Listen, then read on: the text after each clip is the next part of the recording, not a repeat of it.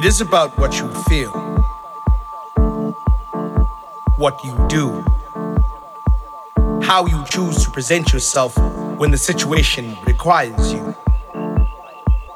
It is about what you're looking for, what you search for. It is not about fulfillment, but it is about what is missing. How do you improve? How do you progress? Are you searching? It is about the mind, how it grows progressively. What do you feed it? How do you cultivate the mind? It is about the galaxies and the stars, but not so much about the moon as much as is it about you. It is about choices, much is it about decisions, but it is about having the bravery and the strength to make those things come to fruition. What is it you're searching for? It is about a pause, a break, an interruption in the transmission, a stop in the space time continuum, a choice that you will always make, a moment in being when you realize that you are what you are searching for. So I will ask, what is it you are searching for? It is about infinite tomorrows, but it is also about yesterdays and how the past repeats itself. So, how will you choose to repeat yourself in their lives? It is about now, it is about then. What is it you are searching for? What is it you are searching for? Is it the now? Is it the no? Is it the yes? Is it that subsequent I love you that you need? What is it you are searching for? What is it you are searching for?